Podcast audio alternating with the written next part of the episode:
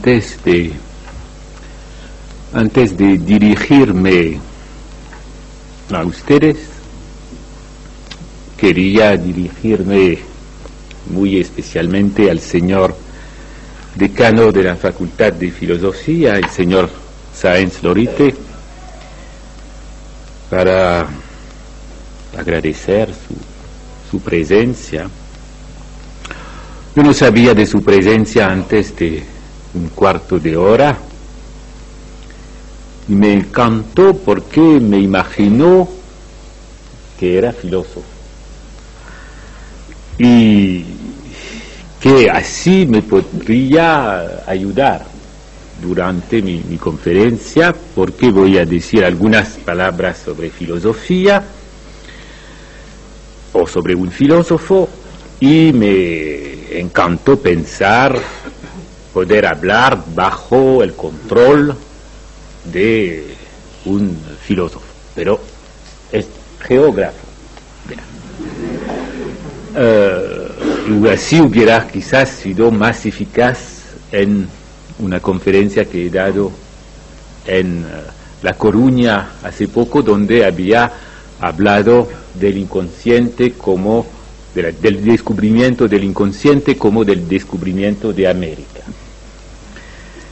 Uh, pero creo quizás que hay o profesores o estudiantes de filosofía en la sala y así me puedo sentir bajo control. Por otra parte, hay colegas psicoanalistas, uh, bastante que yo puedo reconocer uh, en la sala, y cuando me voy a hablar de psicoanálisis, también me van a controlar. El resto de la asistencia me controla también, porque uh, van a controlar si lo que digo se puede seguir, si se puede entender, sin compartir la misma experiencia sin compartir la experiencia uh, del analista y sin compartir, pero quizás hay algunos que comparten sin compartir la experiencia del analizante. Y uh, de hecho, no hay una verdadera transmisión cuando esa transmisión se queda entre los que comparten la misma experiencia.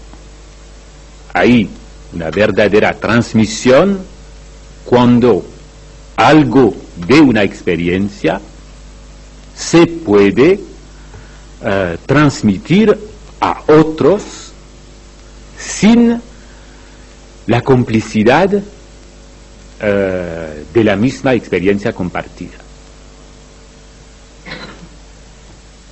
Además eh, del señor decano de Facultad de Filosofía, me quería, quería agradecer también eh, la presencia, creo, en la sala y el trabajo del señor García Montero, vicedecano de la Facultad de Filosofía, y eh, además la, la participación de la biblioteca, de los miembros de la Biblioteca Floriana de Granada, muy especialmente la Secretaría de las terceras jornadas del campo freudiano en Andalucía, que van a tener lugar esos dos próximos días, y para mí la persona que ha hecho un vínculo con Granada en París, Carmen Ribes. Bien. Carmen Ribes me ha presentado con varios títulos mucho. Uh, además de su presentación, me voy a presentar uh, yo mismo también.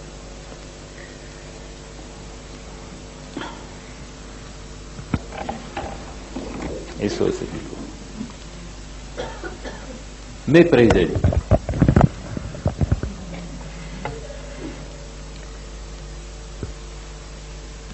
Soy un psicoanalista. Me autorizó hoy en esa sala, debo decir la más espléndida, de las cuales eh, he jamás hablado. Realmente eso ya me impresiona y, y me parece que en ese lugar puedo pronunciar mi propio dignus est intrare. Me autorizo a presentarme como analista. Y no hay, debo reconocerlo, no hay ninguna razón que ustedes me creen.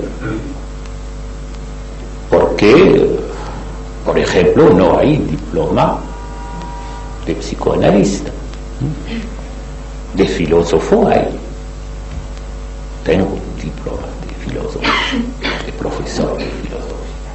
Pero nadie tiene un diploma de psicoanalista. De tal manera que para sostener mi propia presentación antes de ustedes, frente de ustedes, como, como si ustedes serían un jurado. Me voy a ofrecerle, ofrecerle inmediatamente una formación del inconsciente. Lo que llamamos una formación del inconsciente son sueños, chistes, según Freud, síntomas, actos fallidos. Así le voy a, ofrecer una formación del inconsciente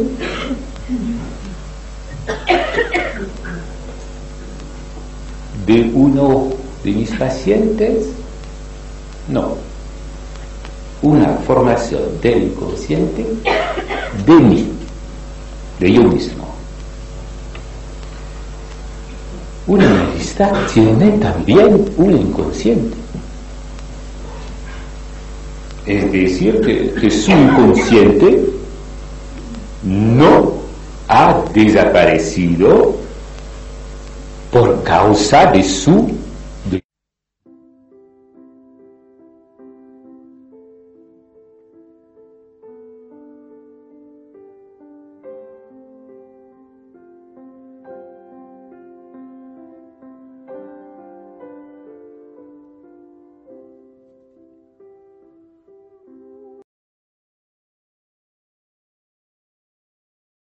causa de su de sua propia análisis.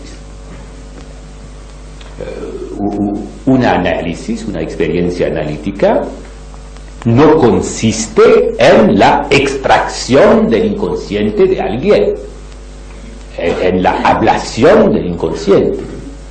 De tal manera que después uno podía andar tranquilamente sin.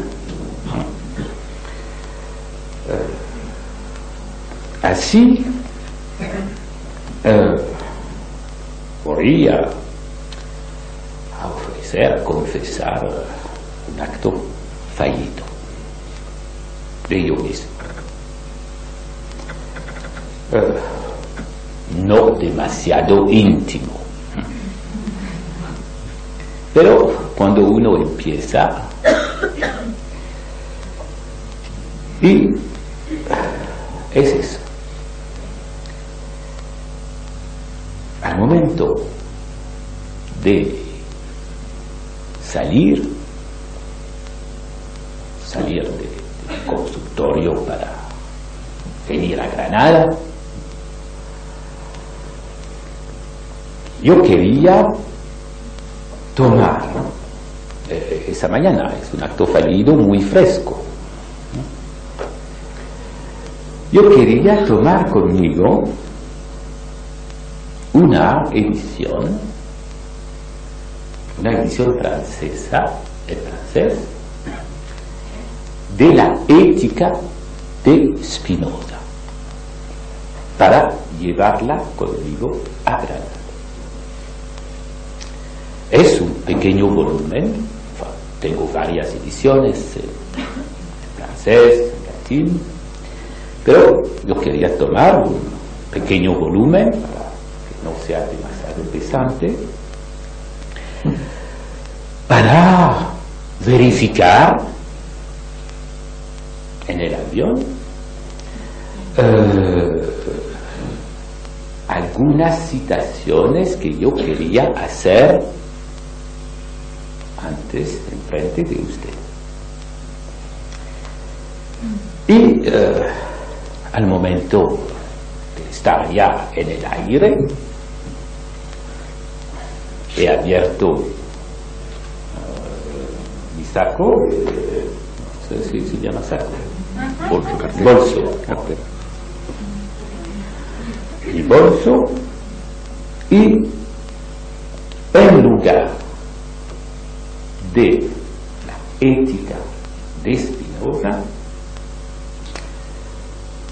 yo había tomado otro volumen. Había tomado un volumen que es muy parecido en esa edición, el volumen de su tratado político y de sus cartas. Y así no podía verificar las citaciones que quería hacer. Y eso, acto fallido, me llamó suficientemente la atención para tener un cierto malestar de ese fallido y hasta el momento que surgió para mí una primera explicación de ese acto fallido que me producía, que, me hizo como si eh, el efecto de un chiste. Es que durante toda la semana, y más que una semana, precisamente yo mismo en París había sido ocupado precisamente por escribir cartas y debo decir, muchas cartas, muchas cartas muy difíciles y muy especiales, es decir, no en mi nombre propio, pero precisamente el nombre de una asociación de psicoanálisis que se llama la Escuela de la Causa Freudiana, de la cual soy un miembro y además un miembro en una instancia responsable. De tal manera que pensar al momento de salir yo había tomado en lugar de la ética, al contrario, una correspondencia, como la cual, eh, como la correspondencia que yo había sido obligado de componer durante la semana anterior, diez días anteriores, eh, y que además eh, me molestaba en la preparación de esa conferencia.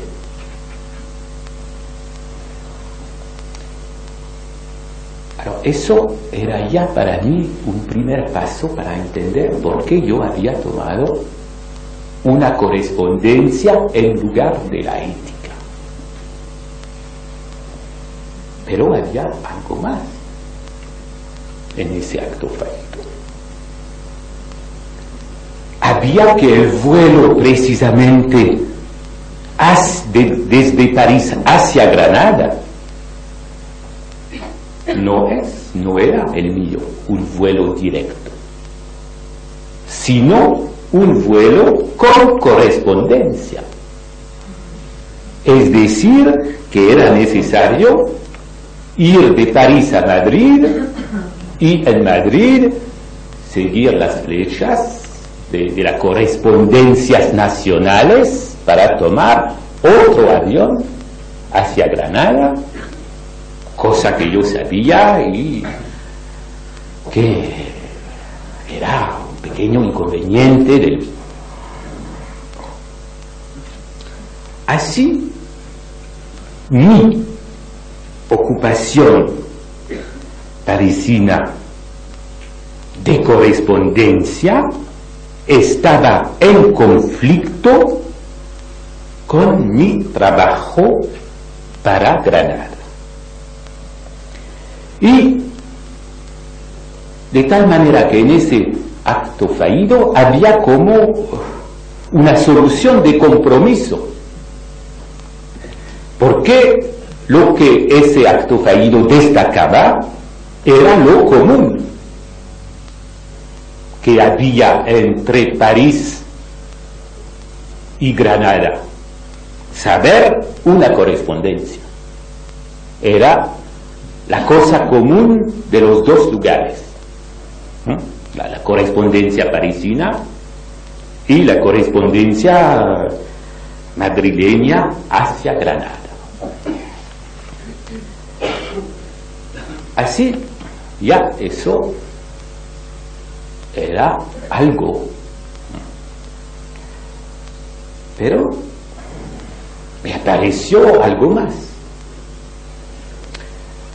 Que precisamente eh, ya yo tenía, no había, cuando lo había leído, utilizado ese ejemplar, yo había dejado algunos papeles en, las, en el libro. De tal manera que, bien, ese libro que, que fue en mis manos por azar, por un azar muy necesario, que es el del acto fallido, al momento de abrirlo, me encontré precisamente con la segunda carta de Spinoza a Blayenberg.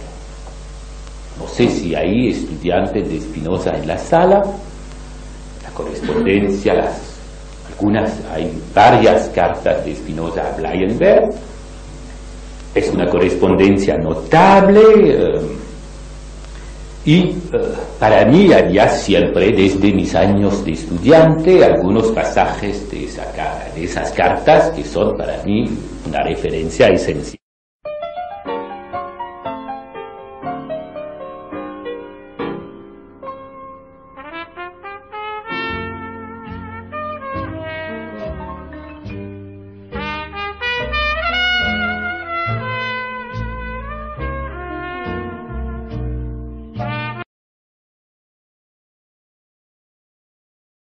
Y una referencia esencial. Y en esa segunda carta, a releerla en el avión, me salió como un segundo chiste, que Spinoza explica muy precisamente cuándo uno puede escribir a otra persona corresponder con otra persona. Y cuando no vale la pena corresponder y discutir de un asunto teórico, de un asunto importante con otra persona. Y precisamente debo decir que al leerlo era claro que, que yo, en cierto modo, hasta un cierto punto había transgresado esa regla en mi correspondencia de 10 días. ¿Qué dice Spinoza sobre con quiénes hay que corresponder? Eso eran frases que yo antes había notado y que yo creía haber olvidado, pero que mi acto fallido demostraba que no, eso se había quedado en mí. Dice Spinoza,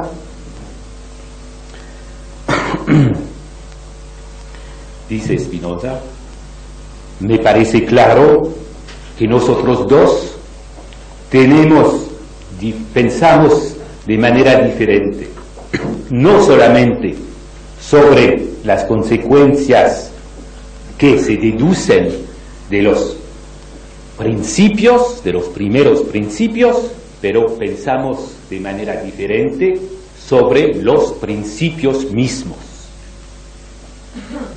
Y que así no me parece más que un intercambio de cartas entre nosotros puede servir a nuestra instrucción. Y quiero decir que era precisamente el día antes la conclusión a la cual, y sin pensar un solo minuto conscientemente a la correspondencia de Spinoza, era exactamente la conclusión a la cual yo había, eh, había sido conducido la mañana del jueves.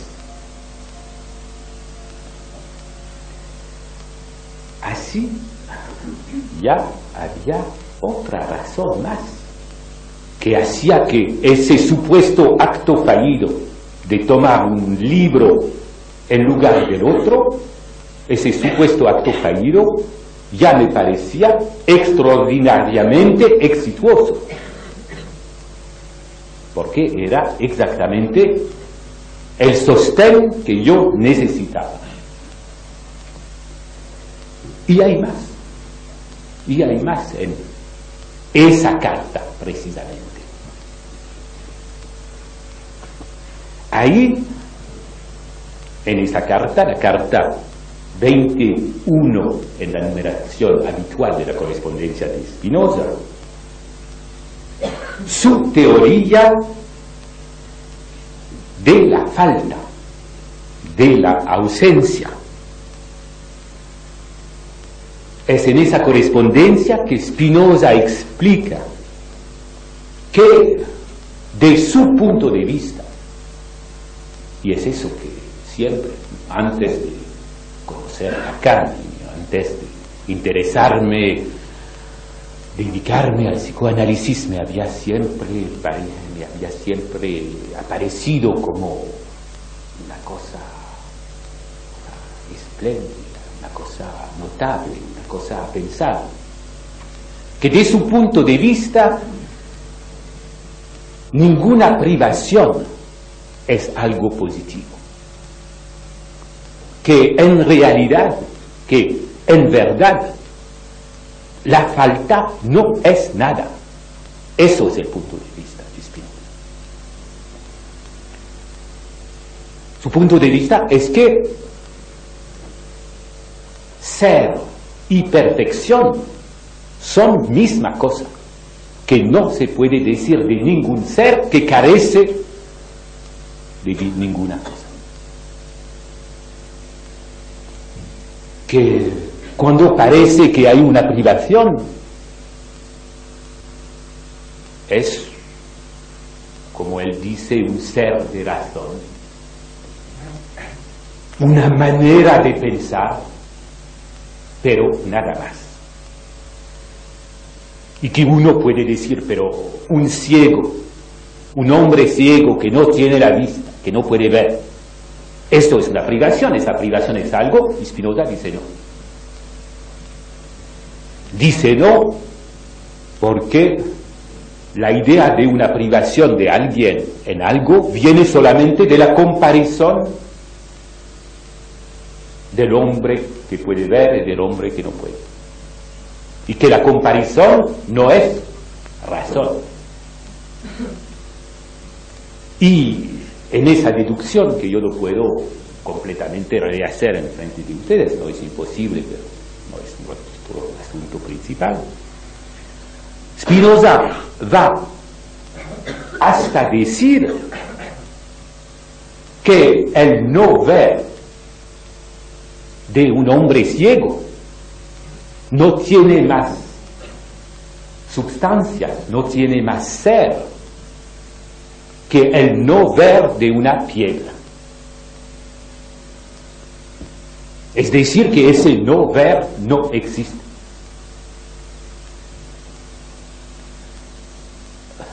Siempre esa noción de Spinoza, que, que, están afuera de nuestro sentimiento personal, de nuestras afecciones, me ha parecido como una cosa, debo decir, admirable, notable.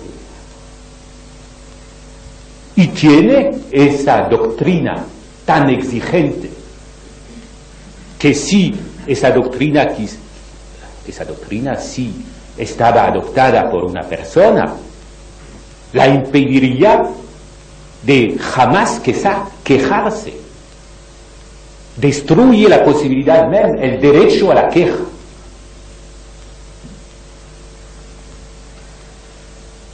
Y tiene consecuencia de orden moral. Se podría decir que es el fundamento mismo de la ética de Spinoza. Tiene como consecuencia, se articula con la doctrina de Spinoza que el mal, el pecado, no es, no son tampoco nada positivo. Que no hay pecado, sino comparación. Eso le dice Spinoza en, la primera carta a Leyenberg.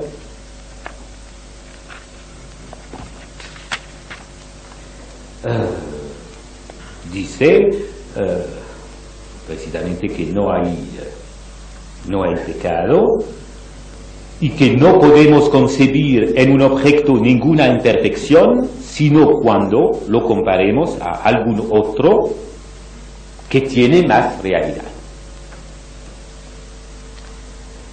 Y toma como ejemplo de un pecado supuesto que él niega la elección de Adán, la elección de Adán que ha, tomado el fruto interdicto la manzana.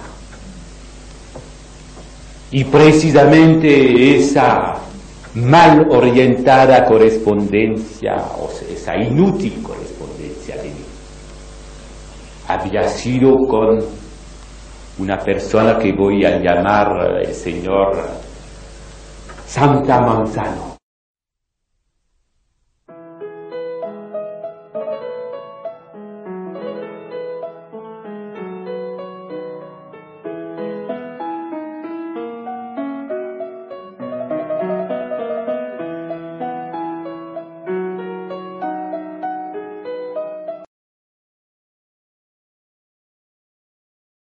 La que voy a llamar el Señor Santa Manzano. Y así, una vez más, ese supuesto acto fallido que me había llevado ese libro en las manos, ese supuesto acto fallido me decía muchísimas cosas. En esas eh, páginas, Spinoza eh, desarrolla también eh, su teoría de la libertad. Y que viene que, está tiene como fundamento la identidad en Dios de la voluntad y de la comprensión o del entendimiento, que tiene como fundamento lo que se articula con lo que ella ha dicho, que nada se produce en el mundo contra su voluntad. Y que pensar que algo se podía producir en el mundo contra la voluntad de Dios sería como pensar un círculo cuadrado. Porque la referencia siempre del saber en Spinoza es la matemática. Y de tal manera que para él preguntarse por qué Dios no había dado a Adán una voluntad más perfecta, o por qué quejarse de que Dios ha suprimido la vista en un hombre, quejarse de eso sería como quejarse del hecho que el círculo no tiene las propiedades de la esfera. De tal manera que lo que parece a Spinoza, vamos a decir, el culmen del ser y la referencia misma de, su filosofía es eh, los objetos matemáticos. Y es a partir de la matemática que define la libertad considera que la libertad no es otra cosa que una manera de afirmar y de negar. De tal manera que nunca somos más libres que cuando afirmamos que los tres ángulos de un triángulo equivalecen a dos derechos c'est así, a droits. ¿Eh? Rector. A dos rectos.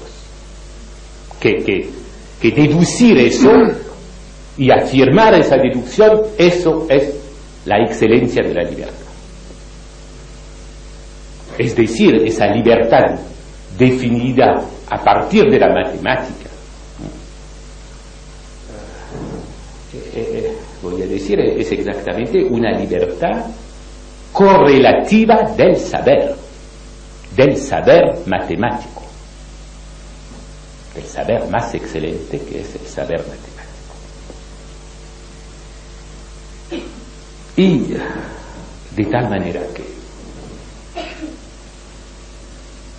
a un cierto nivel no hay ninguna diferencia para Spinoza entre el justo, el hombre justo, y el que él llama el robador.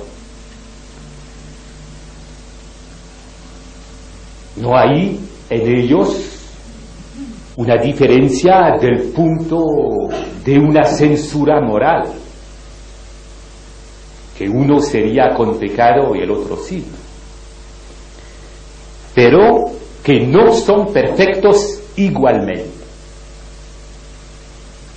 que es más perfecto el justo el hombre justo, porque sabe a través la causa. Porque el justo sabe las cosas del mundo de la misma manera que se deduce del triángulo que sus tres ángulos equivalecen a dos rectos. Y el saber de Spinoza, así. Es un saber a partir de la causa, considerada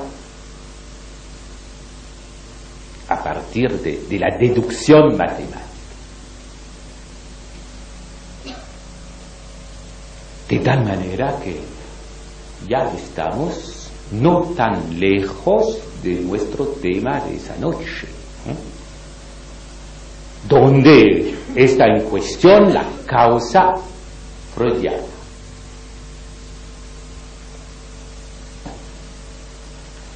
Lacan, Jacques Lacan, fue un gran lector de Spinoza en su juventud. Tenemos algunas anécdotas en un libro sobre el psicoanálisis en Francia, que nos ha revelado que ya a 13, 14 años, 15, hacía sobre las paredes de su habitación eh, una mapa grande de las deducciones en la ética de Spinoza. Además, Spinoza, una citación de Spinoza se encuentra en Exergue, no en, eh, eh, en frente, en la primera página de su tesis de psiquiatra sobre la personalidad paranoica. Y en el seminario 11, que se llama Los cuatro conceptos fundamentales del psicoanálisis, que ha aparecido en castellano, empieza por una comparación entre él mismo Spinoza por el hecho de su excomunicación, de lo que Lacan llama su excomunicación del movimiento analítico supuestamente ortodoxo. Y concluye ese mismo seminario diciendo que infeliciosamente en el psicoanálisis no podemos mantener la ética de Spinoza. ¿Y por qué en el psicoanálisis no podemos mantener la ética de Spinoza? Es una lástima. Por decir que a mí, si, había una ética filosófica posible que me gustaría, decir, sería esa. Pero en el psicoanálisis la falta es algo positivo. La falta existe impericiosamente. Existe sobre, bajo la forma que Freud ha llamado la castración. Y existe también la privación, existe la frustración, existe varios tipos de falta, varios tipos de agurejo. Agujero, agujero,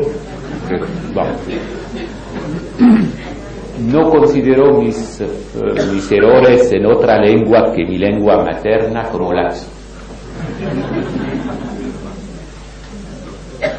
sino como errores. Y en eso, en el psicoanálisis, no podemos ser spinozianos.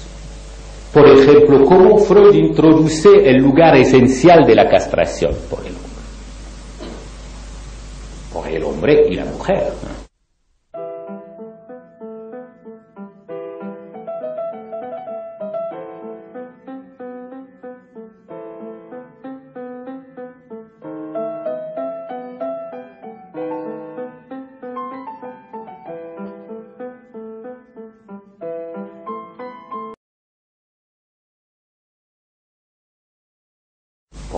Y la mujer.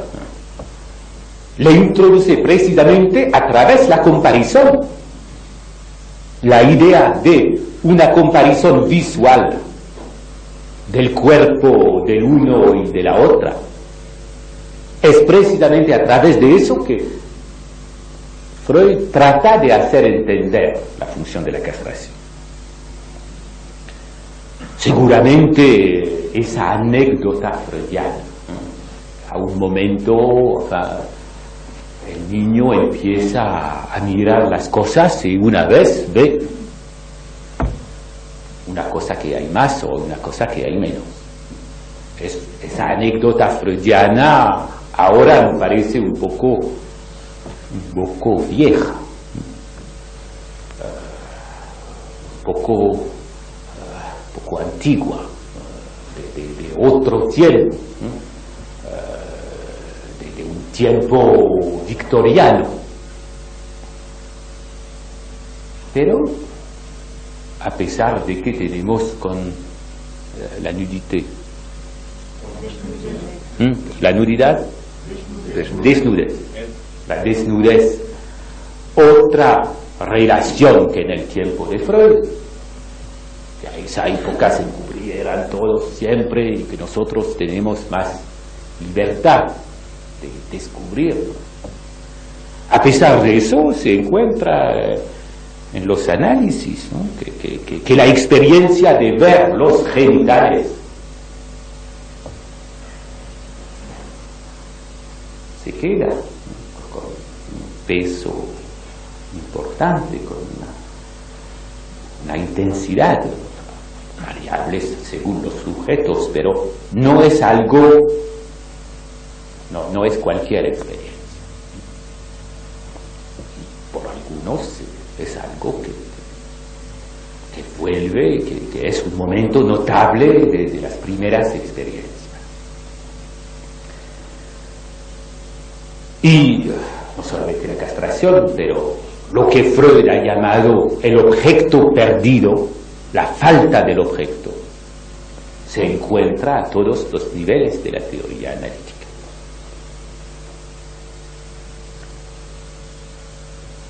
Hay otra diferencia con Spinoza. Es que para Spinoza, cuando uno llega a saber las causas, cuando uno viene a saber las causas, y podemos decir la causa al singular, la causa que es la causa divina, cuando uno viene a saber las cosas del mundo a través, adoptando, tratando de adoptar el punto de vista de Dios, el saber de la causa se llama beatitud, la beatitud. Es decir, una satisfacción completa una satisfacción sin ninguna falta. Y de tal manera que Spinoza tenía su teoría de lo que se busca en el saber. Spinoza pensaba que lo que se buscaba en el saber era la satisfacción y el, el saber que él elaboraba era ese tipo de satisfacción excelente y suprema que él llamaba beatitud.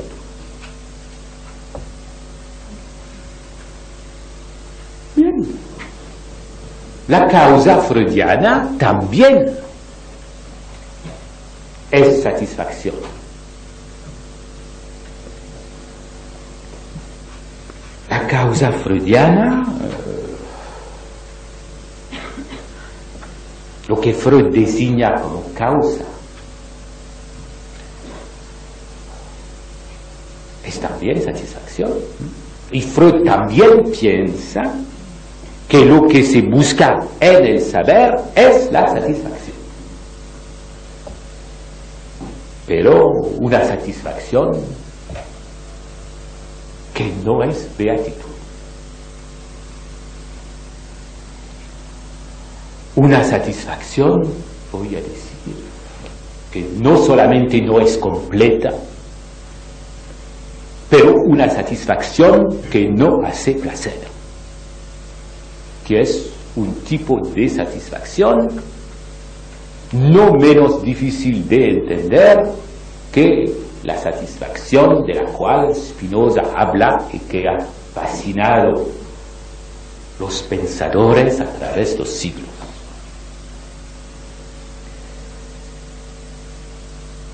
Así eh, he dicho lo que era el saber spinoziano, que era el saber more geométrico, el saber a la manera geométrica. Y que eh, lo que le dirige, es eso, la transparencia de ese saber cuando uno conoce la natura del triángulo, se deduce necesariamente algunas propiedades del triángulo. Y Para Spinoza, eso, eso es una cierta dificultad, eso es el modelo de la relación de la causa a los efectos. Es decir, es la relación entre la natura del triángulo y las propiedades del triángulo. Es decir, reduce la relación causa-efectus a esa relación de deducción.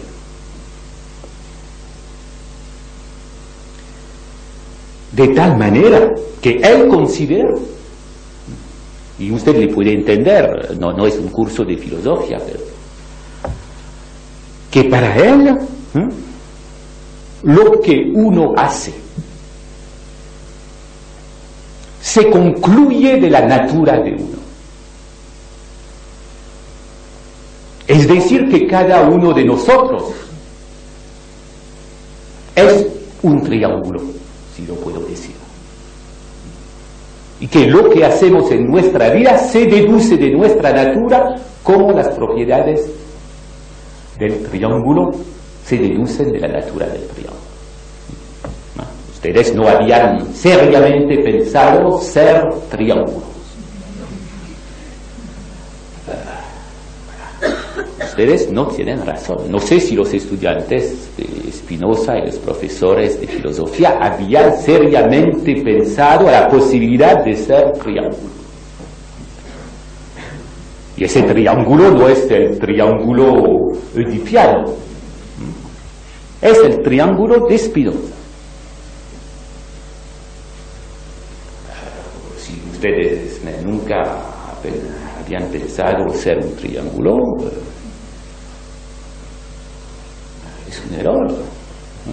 porque lo que Freud enseña a su manera es que cada uno de nosotros es un triángulo. Él cree, piensa Freud es el triángulo oedipiano. Lo que Spinoza enseña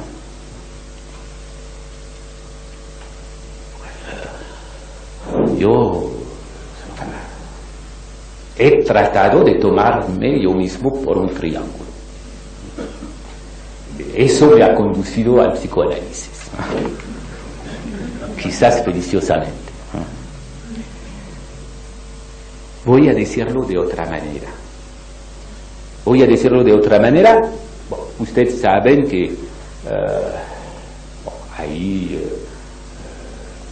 que, que, por ejemplo, cuando hablamos de una, uh, tratamos de hablar de una unidad una unidad de, de, mitos en las mitologías, cuando analicemos mitología.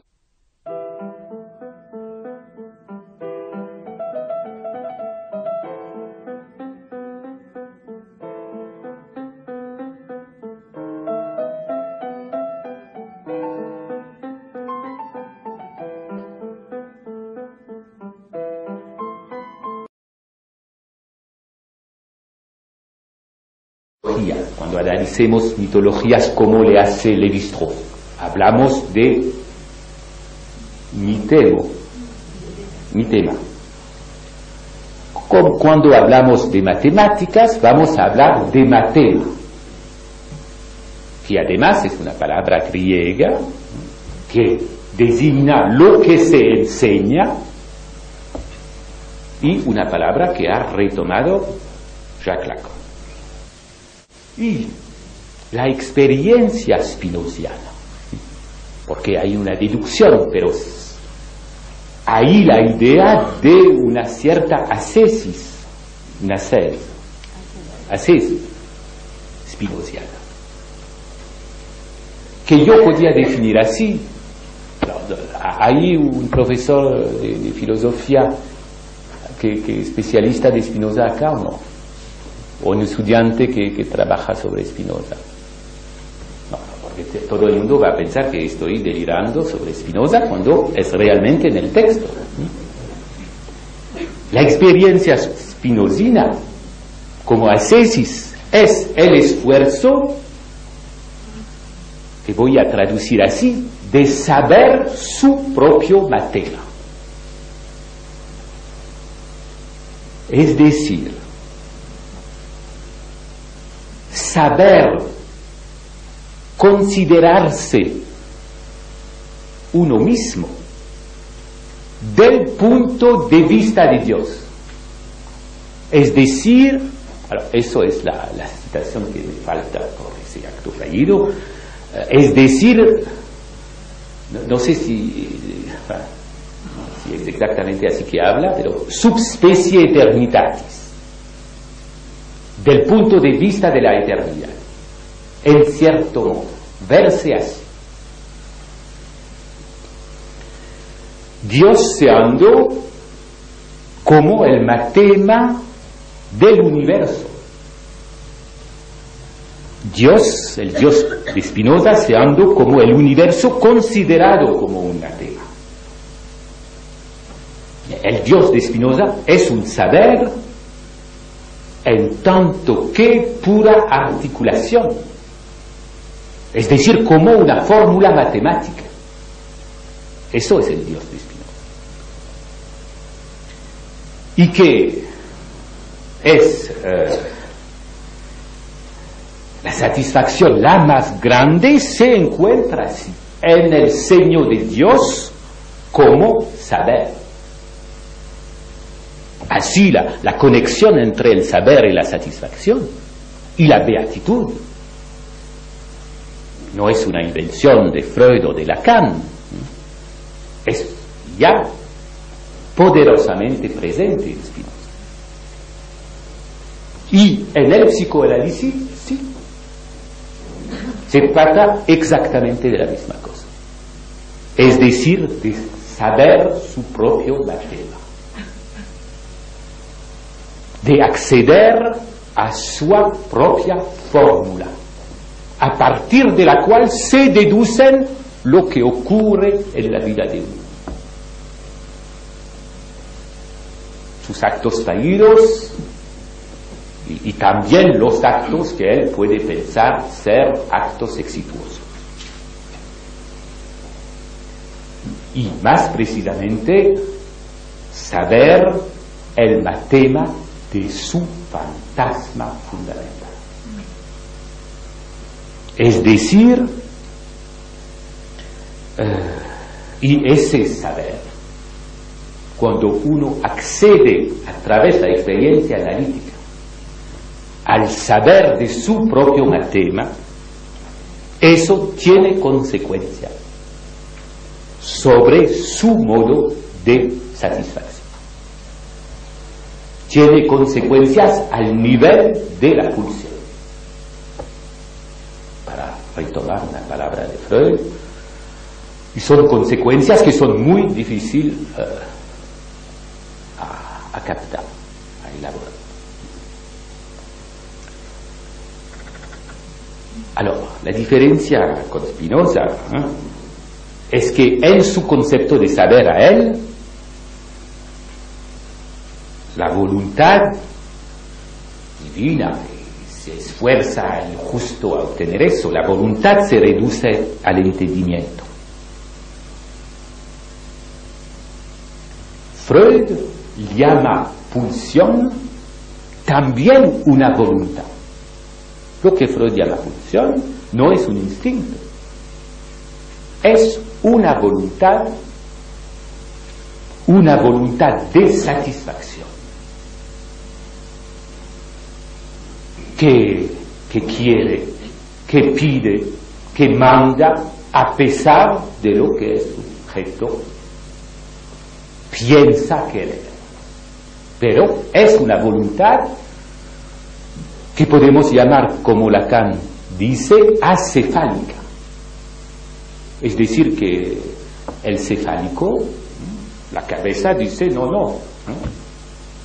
Y la voluntad, la voluntad pulsional exige a pesar de que la cabeza dice no, no. Y ahí, eh, ahí eh, en el mundo algunos seres que, que funcionan muy bien sin cabeza. Y generalmente, no sé si hay biólogos, pero generalmente los seres viventes sin cabeza eh, hacen mucho menos errores que los seres vivientes con cabeza. Que, que, tienen una relación con lo real mucho más adecuada. Y que más y más, y cuando se viene al hombre, mira, milagro, milagro, milagro, milagro de, la creación, alors, con la cabeza es los más grandes errores de todo el reino vivente. Eh, quiere decir, es realmente la locura en ese momento. En comparación con la amibe, la amiba, con la, amiba, seguramente que, nosotros somos locos. Alors, la pulsión es algo como la amiba en nosotros. Y tiene con lo real una relación mucho superior a, la cabeza. ¿Mm? En Freud la pulsión es una voluntad de satisfacción que además condiciona todo lo que se puede entender, todo lo que uno puede entender. Y el fantasma fundamental, para llamarlo así, es el principio de mi entendimiento.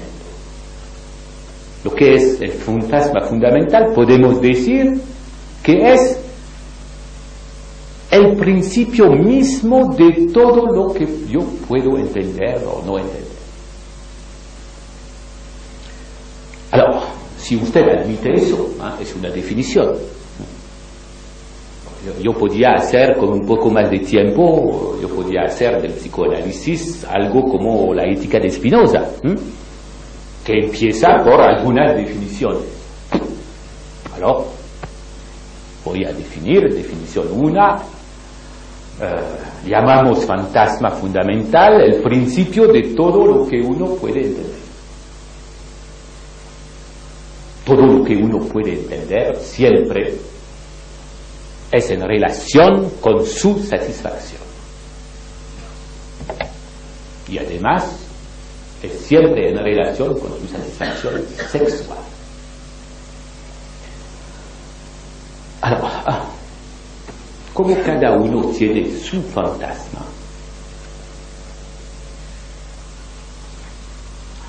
que así dos personas tienen dos fantasmas distintos,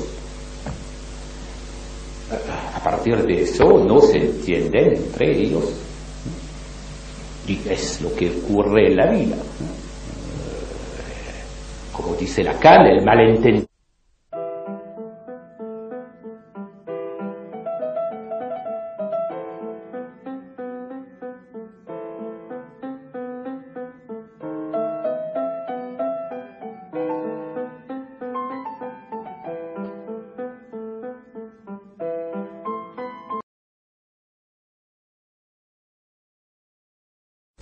Dice Lacan, el malentendido es el principio mismo de la comunicación.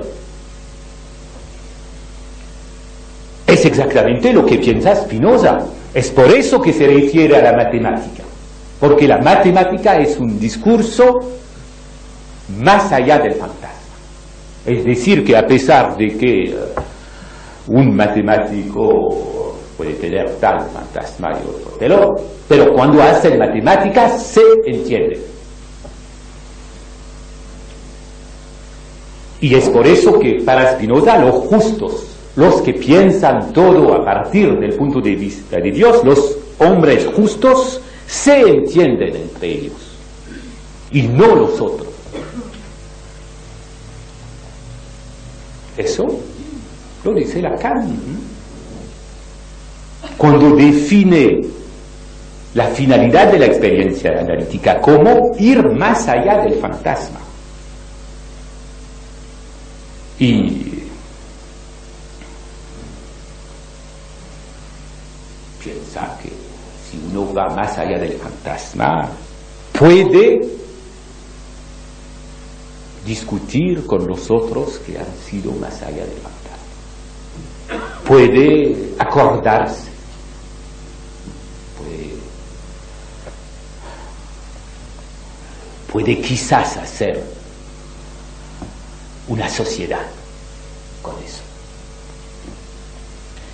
Pero hay que decir, ese más allá tiene consecuencias. Que más allá del fantasma, precisamente, eh, no hay nada que entender, porque el fantasma es el principio mismo del entendimiento. Es decir, que ese más allá del fantasma es también fuera de la significación. Es como Bertrand Russell define las matemáticas, que uno no sabe de lo que se trata, a pesar que sea consistente y eventualmente completo. Así, eh, los justos pinosianos me han fascinado, justos pinosianos. Es que serían los que desean constantemente que cada uno tenga el suyo, lo que es propiamente a él. Cuando el robador, el injusto, se reconoce a eso que no tiene tal deseo. Esos justos pinocianos que así pueden querer la compañía los unos de los otros.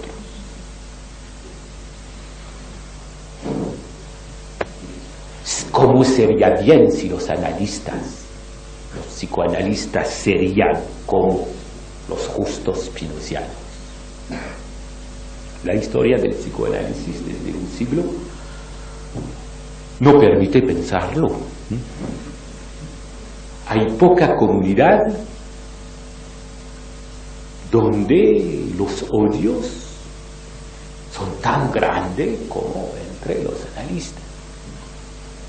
Odios públicos no son los peores, los odios secretos, la tensión, la crispación, la detestación del otro, son en el ambiente analítico que yo conozco efectivamente desde el día que Lacan ha hablado de la de Spinoza, de la excomunicación, de excomunión de Spinoza, es decir, 20, hace 25 años. Para mí, conozco el ambiente, puedo decir que es algo bastante pesado.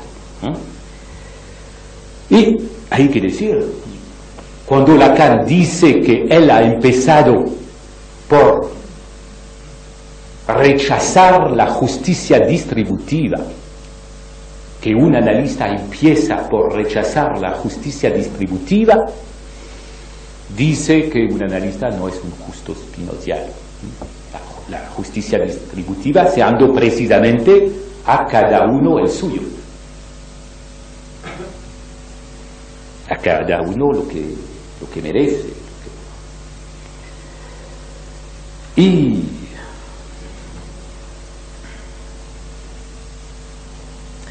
hay una diferencia entre la ética según Lacan y él ha hecho un seminario que se llama La ética del psicoanálisis.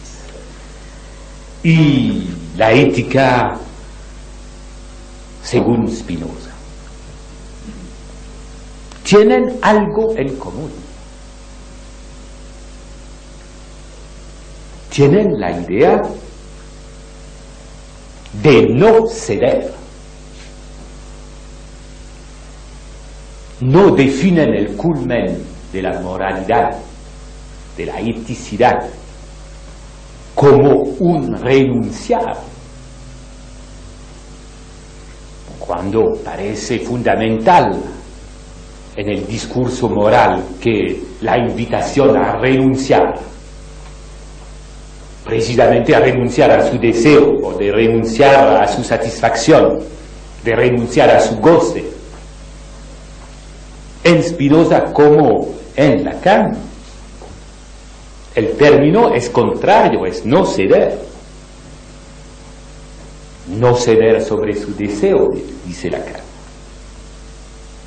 Perseverar en su ser, dice Spinoza. Exactamente lo mismo porque el deseo, según Lacan, es precisamente una falta de ser.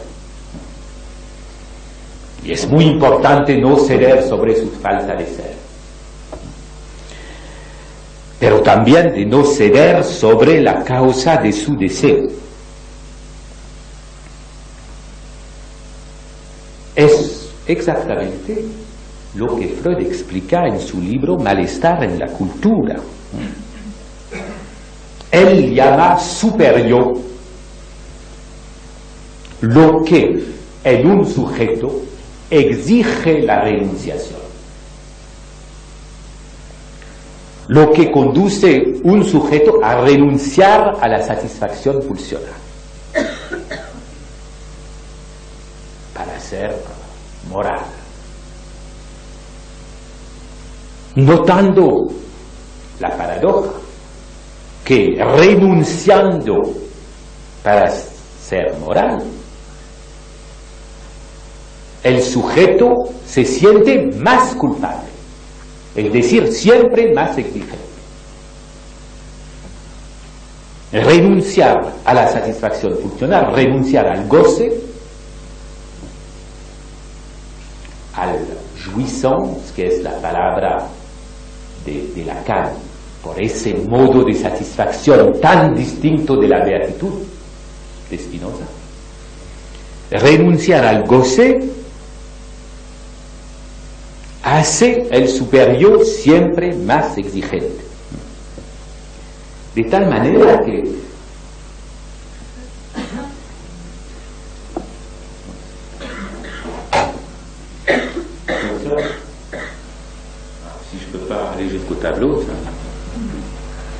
de tal manera que parece que parecen dos cosas opuestas que el superior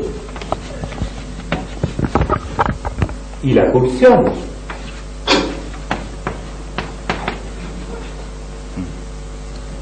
El superior dirigiéndose a la pulsión para impedirla de conducir el sujeto. ¿Mm? Los bajos instintos, los deseos vulgares. Y, se puede decir ya es una justificación para llamar la pulsión una voluntad, que hay una voluntad moral, una voluntad moral, y de ese lado una voluntad, una voluntad contraria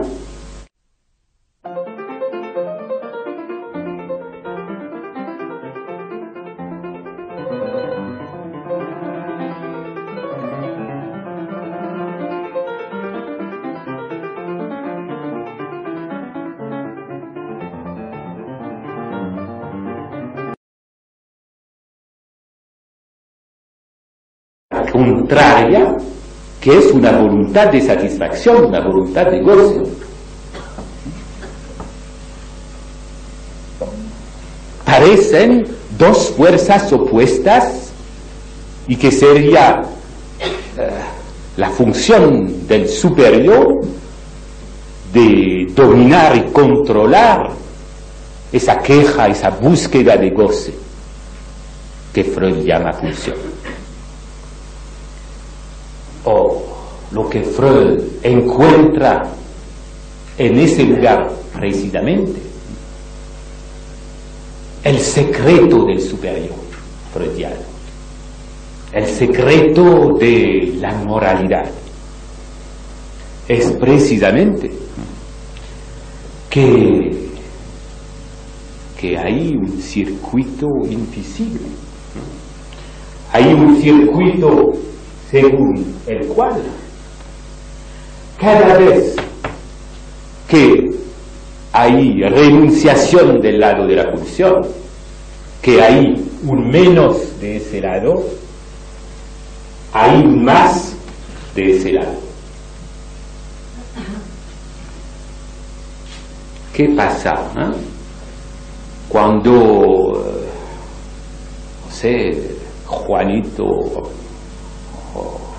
Adelita van a buscar eh, en secreto, eh, sin que los padres lo pueden ver, eh, comer en, en la cocina, que la madre te dice, pero ¿cómo desaparece todo eso? Que hay siempre menos así cuando Adelita engorda, engorda, engorda. A un momento uno puede ver que, que si hay menos en la cocina y que engorda Adelita, eh, es Adelita que va a comer en la cocina. Lo mismo. La paradoja freudiana, eh, lo que Freud constata es que precisamente toda renunciación pulsional no es el superior. ¿Mm? Alimenta el superior. Y Lacan habla de la gourmandise, de la glotonería del superior que hace de comparación no completamente inadecuada. Es decir, que del punto de vista analítico, la voluntad moral es solamente de apariencia opuesta a la voluntad de goce. Es una forma de la voluntad de goce y la peor. De tal manera que hay ese circuito y que Lacan ha puesto en evidencia en un texto de él que se llama Kant con Sade. Ah, no hay dos personas más opuestas que Kant y su imperativo categórico y Sade con la más baja, el más bajo goce. Y la demostración de Lacan al nivel teórico es precisamente que Sad revela con su voluntad de goce el secreto de la voluntad moral de Kant. Y traduce así exactamente lo que Freud demuestra en un texto de él que se llama El problema económico del masoquismo. Cuando él habla del sadismo de la conciencia moral y que cuando en el mismo texto toma como ejemplo de la conciencia moral el imperativo categórico de Kant. De tal manera que Lacan en eso es completamente cerca de, del texto de la intención de. Así, eh, la ética del psicoanálisis como la ética de Spinoza admite que cada uno persevera en su ser en varias formas, según varias formas. Y seguramente hay mejores y peores formas. De la misma manera que a pesar que cada uno siempre tiene su satisfacción, cualquier cosa que hace. Obtener la satisfacción a través del superior, es decir, a través la queja, la interdicción, el síntoma, no es, es una manera de perseverar en su ser, una manera muy fuerte también de perseverar en su ser que perseverar en su síntoma. Pero quizás no es la mejor forma. El robador de Spinoza también persevera en su ser pero tiene menos realidad que el justo, que el hombre justo. Es decir, que Freud, Lacan y Spinoza hacen la misma crítica del superior. Y la ética de Spinoza es una ética sin superior. Es un esfuerzo para pensar una ética sin superior.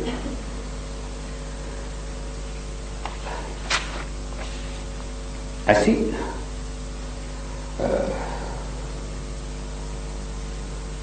cada uno tiene su fantasma. Cuando uno tiene síntomas del punto de vista analítico, es un modo de gozar, de gozar en el sufrimiento, Y eso tiene esa consecuencia por los analistas. Para,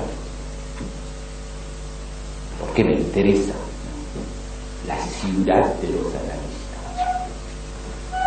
Estoy haciendo en la Universidad de París un, curso ese año sobre el banquete de los analistas. Es una manera de denominar esa ciudad de los analistas. Y los analistas, ¿cómo, cómo saben eso? Que el conjunto fantasma y síntoma es para cada uno un modo de gozar.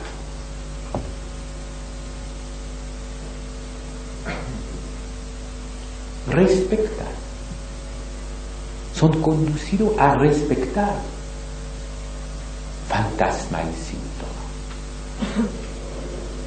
Es decir, que en la práctica efectivamente hay algo que respetar en el modo de gozar de un sujeto.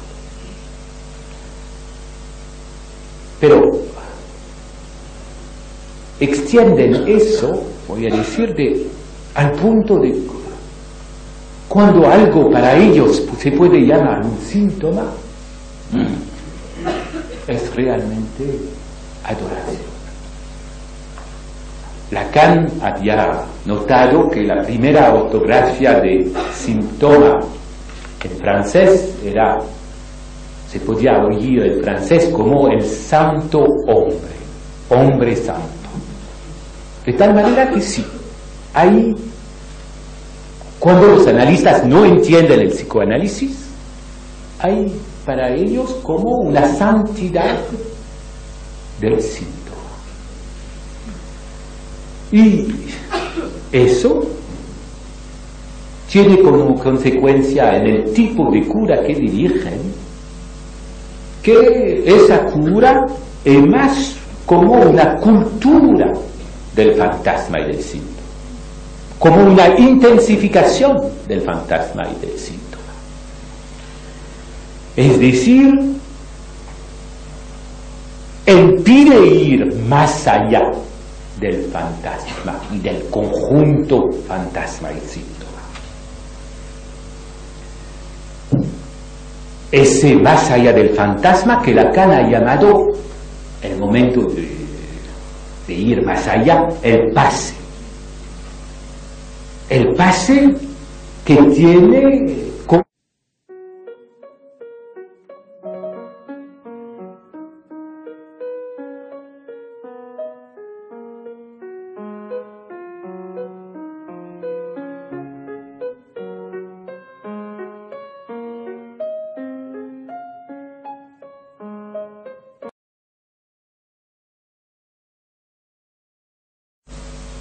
pase que tiene como un elemento místico. Eh, como si solo se podían entender los que se sitúan más allá del fantasma. Y si los analistas no se sitúan más allá del fantasma, se mantienen, según la expresión de Lacan, como los doctos de un saber del cual no pueden discutir entre ellos. Y hay que decir que las asociaciones analíticas eh, parecen bastante de ese tipo. Son sociedades donde no se habla donde no se escucha. Es por eso que son sociedades donde se injuria. Es un modo de comunicación, pero un poco de bajo nivel. Y eso quizás eh, no conduce a hacer un pequeño salto, no, Tengo. Poco tiempo. Que un salto para distinguir el propio saber analítico, que no es el saber de los analistas, el saber analítico. El saber analítico es el inconsciente. Esa definición del inconsciente freudiano como un saber la debemos a Lacan. Hay que decir una palabra sobre cómo define saber. Define saber como una articulación de significado. Es decir, define el saber no como un conocimiento. Un conocimiento es un tipo de saber que uno eh, conoce cuando uno sabe que sabe. Pero hay saberes que podemos reconocer como saberes sin saber nada de lo que dicen. Ejemplo, los hieroglíficos. Jeroglíficos. Que si hablamos de una otra piedra que la piedra de Spinoza que no podía ver, había una piedra famosa en la historia ah, que también no podía ver. Todas las piedras no pueden ver. Pero la cual, a pesar de no poder ver, estaba capaz de mirar, de mirar y de atraer el interés. A menudo el interés de Champollion, el que descubrió cómo descifrar el texto hieroglifado eh, eh, de, la piedra de Rosetta. De Rosetta. ¿Qué era? Y hay que decir, Champollion, ¿cómo le hizo? A través de una comparación de textos. Es decir, que en el psicoanálisis no podemos, como Spinoza, rechazar el método de la comparación. ¿Y qué era el texto de la piedra antes del desciframiento de Champollion? Podríamos decir era un texto sin significación. Sabíamos que había un saber en eso, pero no se podía deliberar, liberar la significación que había. Pero no era exactamente un texto sin significación, porque tenía la significación de la enigma. Y hay pocas significaciones tan poderosas que la significación de la enigma. Pero no tenía sentido, y ha tenido sentido solamente por comparación con otro texto. Y hay que decir que del contenido del texto, el contenido no es interesante. Lo interesante es descifrarlo. Alors, cuando Lacan dice el inconsciente es un saber, ¿qué dice otro? Que es un saber de correspondencia. El inconsciente es un saber de correspondencia. el ¿Dónde viene para ustedes el efecto de verdad de mi anécdota del, de mi acto fallido? El efecto de verdad que tiene para ustedes es precisamente que las palabras corresponden en mi historia y en mi desciframiento. Que uh, y eso ¿Qué relación hay en la realidad entre escribir cartas y con los bagajes eh, tomar un vuelo indirecto? Al nivel de la realidad, eso no tiene nada que ver. Estar cómodo en su consultorio a escribir sus pequeñas cartas eh, a alguien que no tiene los mismos principios y tomar los bagajes para ir al aeropuerto de Madrid es bastante largo. No sé si ustedes le conocen, pero no. Eso al nivel de la realidad no tiene nada que ver. Es solamente la similitud de la palabra. Que esas dos cosas tan distintas se llaman una correspondencia.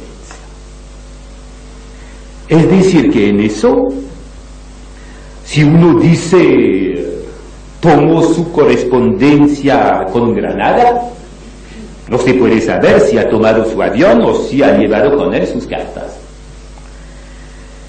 El saber inconsciente reside en la correspondencia, es decir, en el hecho que las palabras corresponden. Corresponden mucho, con mucho más eficacidad que el fax. Es decir, que corresponden muy bien entre ellos y eh, nosotros eh, estamos a correr eh, después. Somos ya perdidos. Ya todo el cálculo está hecho que ha llevado ese libro en mis manos. Y en el vuelo, cuando yo soy mucho antes a pensar que he llevado conmigo la ética. Es decir, las palabras corresponden mucho más entre ellas que conmigo. Y se puede decir, he dicho palabras, pero ustedes saben el papel de la homofonía también. Es decir, que cuando eh, hay palabras que se dicen de la misma manera, a pesar que no se escriben de la misma manera, eso hace muchos malentendidos y en los análisis de Freud mucha presencia. De tal manera que no vamos a decir las palabras corresponden, pero los significantes corresponden. Y es eh, en eso que yo podía introducir la definición del inconsciente de Lacan a partir del hecho que un significante corresponde con otro significante. O como él dice que un significante está para otro significante.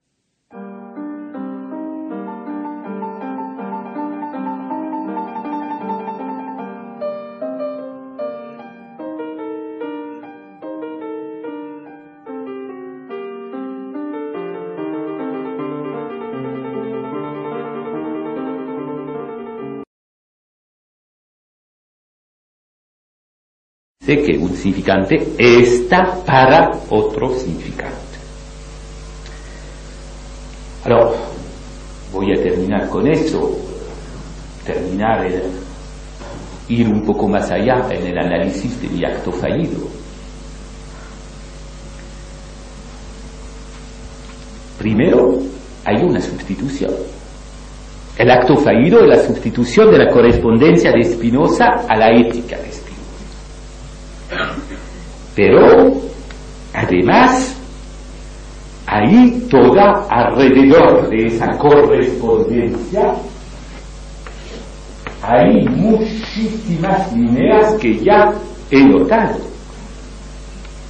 Ahí que la línea correspondencia y ética.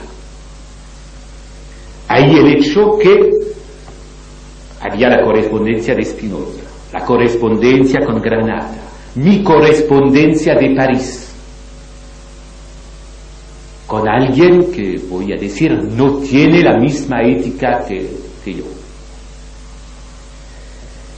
Y ahí también, eh, en la noción, ahí otras cosas voy a decir, hay otros libros también bajo ese acto porque hay un otro libro primero que yo he llevado. Un libro que yo había comprado en Madrid hace algunas semanas, tratando de leerlo antes de venir acá. Ese libro se llama El Moro de Granada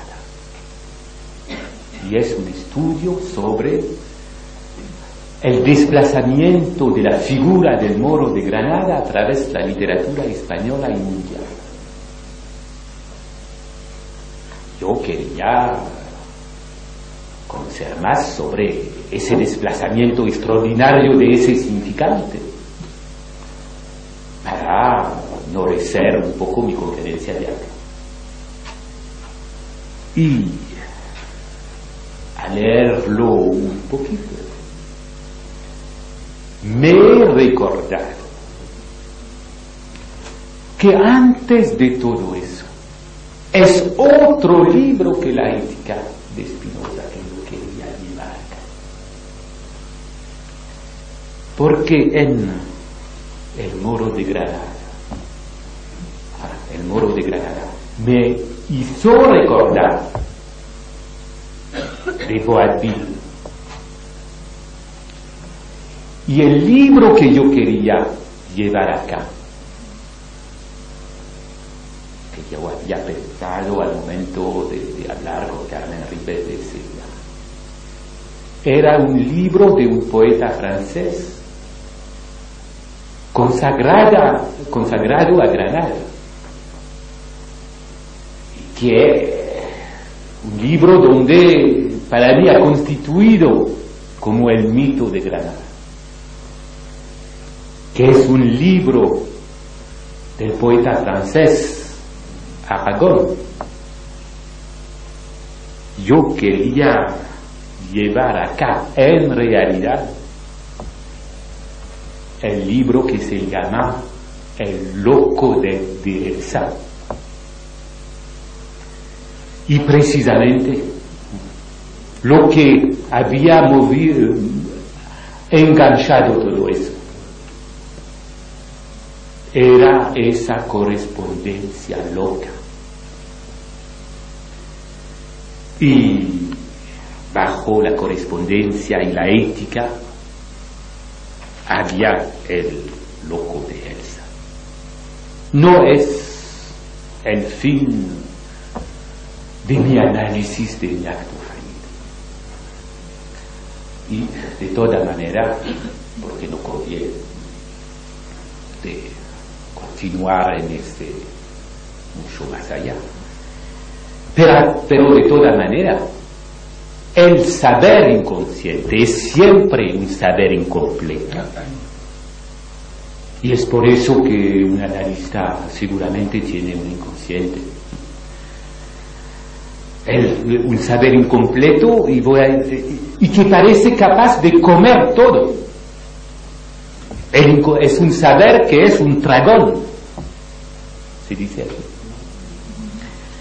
Porque con esa cadena que yo he empezado de la correspondencia hacia la ética y el moro de Granada y eh, eh, el loco de Elsa, en cadena yo podría, tomar todos los libros de mi biblioteca. Es decir, que el inconsciente es la manera que se encadenan los significantes. No es en la profundidad, es en la manera que se encadenan. Y en eso hay que reconocer que no solamente el inconsciente es un saber, pero que es un trabajador y un calculador. Me voy a parar al momento donde yo quería introducir la relación entre el psicoanálisis y la universidad, quizás mejor para sobre eso. Gracias.